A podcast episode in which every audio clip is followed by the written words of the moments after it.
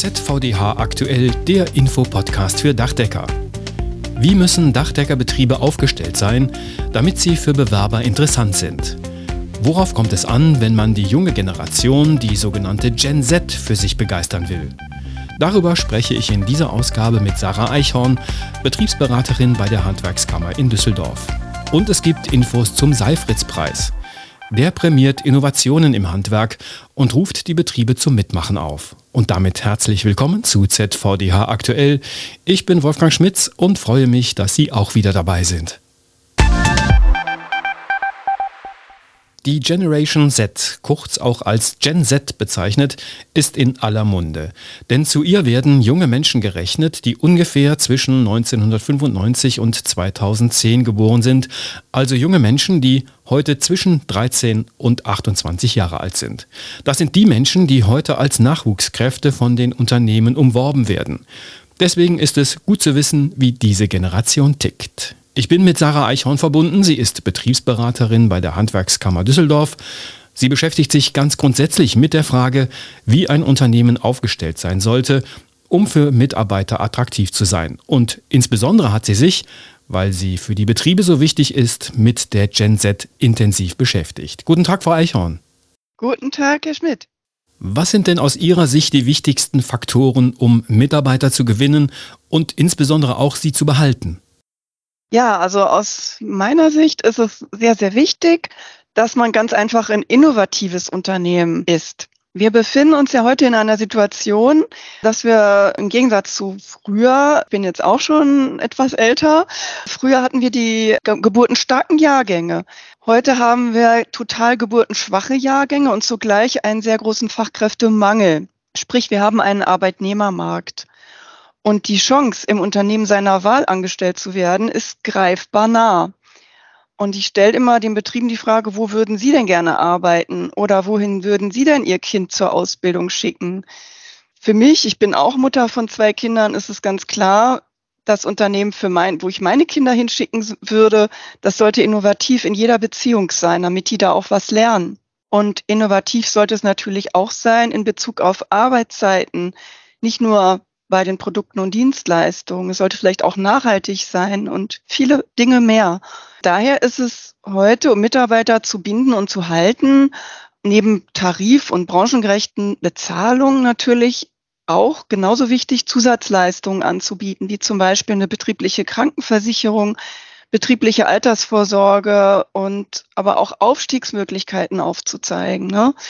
Also zum Beispiel auch bei sehr guten Leistungen jemanden die Perspektive als Werkstattleiter anzubieten. Wenn man in zehn Jahren einen Nachfolger sucht, dann kann man zum Beispiel auch heute schon die Möglichkeit aufzeigen, ähm, einer Beteiligung am Unternehmen oder etwas mehr Verantwortung zu äh, bekommen, solche Dinge. Es wird ja viel über neue Arbeitszeitmodelle gesprochen. Die Vier-Tage-Woche ist da ein heiß diskutiertes Thema. Wie wichtig sind denn solche Modelle, um Mitarbeiter zu gewinnen oder zu halten? Ja, also klar, die Bezahlung ist immer noch ein, wichtiger Punkt. Also 61 Prozent ähm, laut Statista der Arbeitnehmer wechseln den Job, weil sie sich zu gering entlohnt sehen. Aber gleich viele wechseln auch schon, weil sie für sich keine Aufstiegsmöglichkeiten sehen und gleich darunter, nämlich 54 und 51 Prozent, wünschen sich eine bessere Arbeitsatmosphäre und eine bessere Work-Life-Balance. Und da kommen diese neuen und flexiblen Arbeitszeitmodelle ins Spiel. Immer mehr Mitarbeiter werden heute körperlich und seelisch krank durch zu viel Stress und zu viel Arbeit, durch jahrelange feste Arbeitszeiten und eine sehr geringe Flexibilität, die war einfach, sie war so üblich.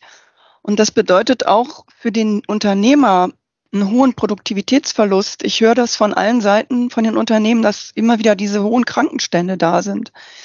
Aus meiner Erfahrung in der Beratung kann ich sagen, dass die Unternehmen, die bei den Arbeitszeiten neue Wege gehen, einfacher Mitarbeiter gewinnen und halten. Die Vier-Tage-Woche kann eine gute Lösung sein, muss aber nicht. Ein Weg ist es, jeden im Team zu fragen, wie denn seine Wunscharbeitszeiten wären und dann zu schauen, welche Lösung für den Betrieb individuell passt. Und besonders im Dachdeckerhandwerk haben wir ja auch sehr viele kleinere Betriebe, wo man ganz einfach mal miteinander reden kann.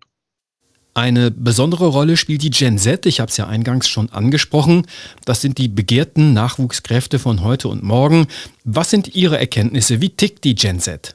Also diese von 1995 bis 2009 circa geborenen, die sind ja mit dem Internet aufgewachsen und die Jüngeren sind quasi in Social Media groß geworden.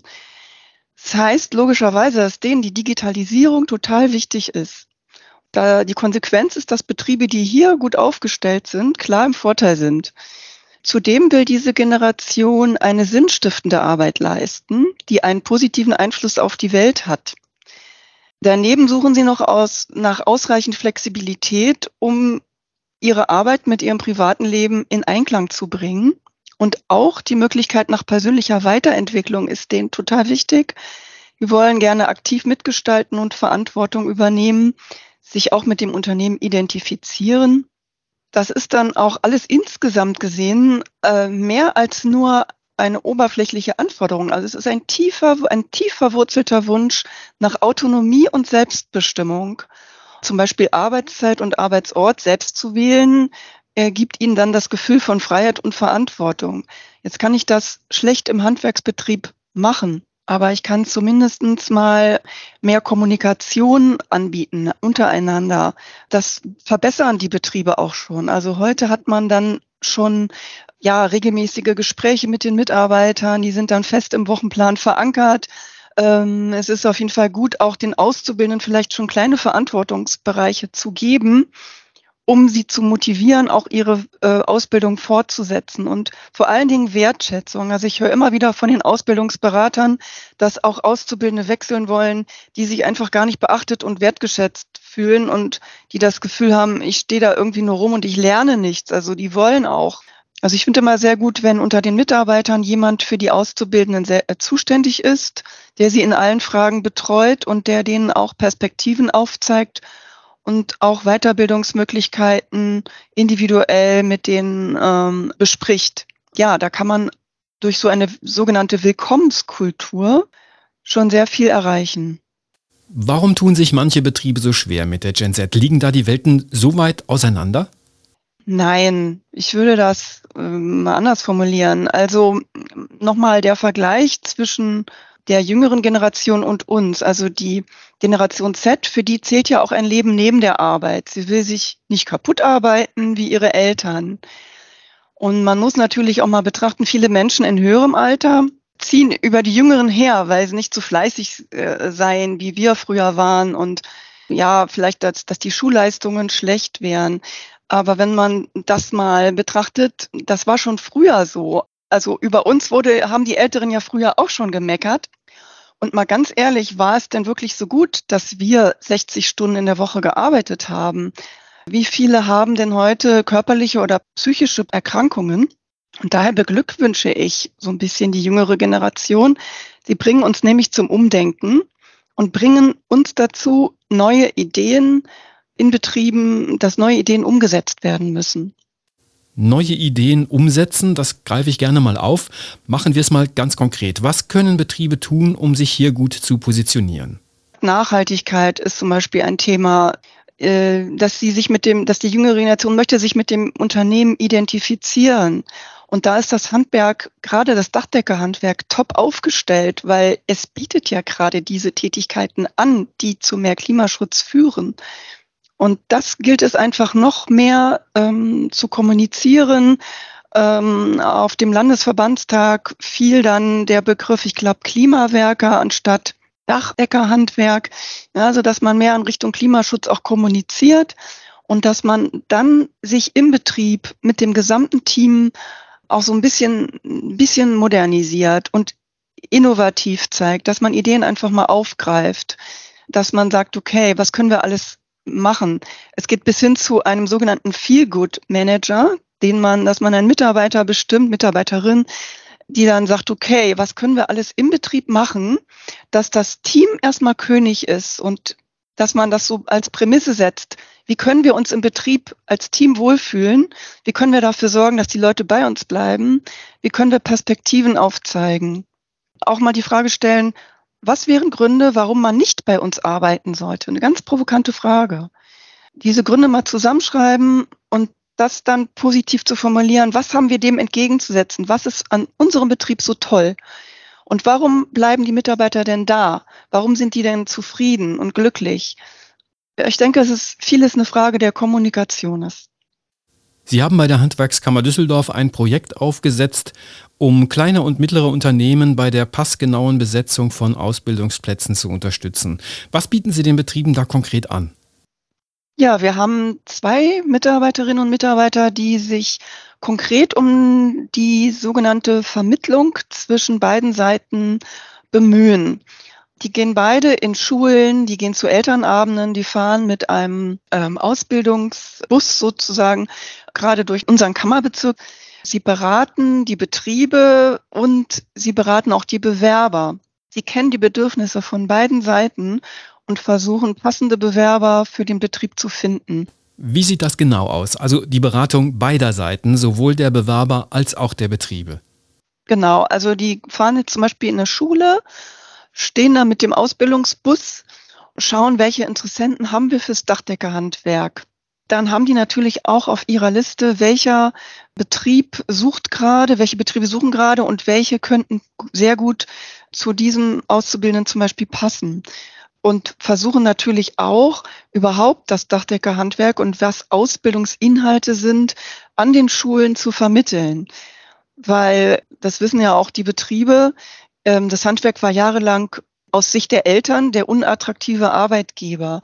Und es besteht auch ein hoher Anteil der Tätigkeit darin, erstmal zu zeigen, was ist Ausbildungsinhalt?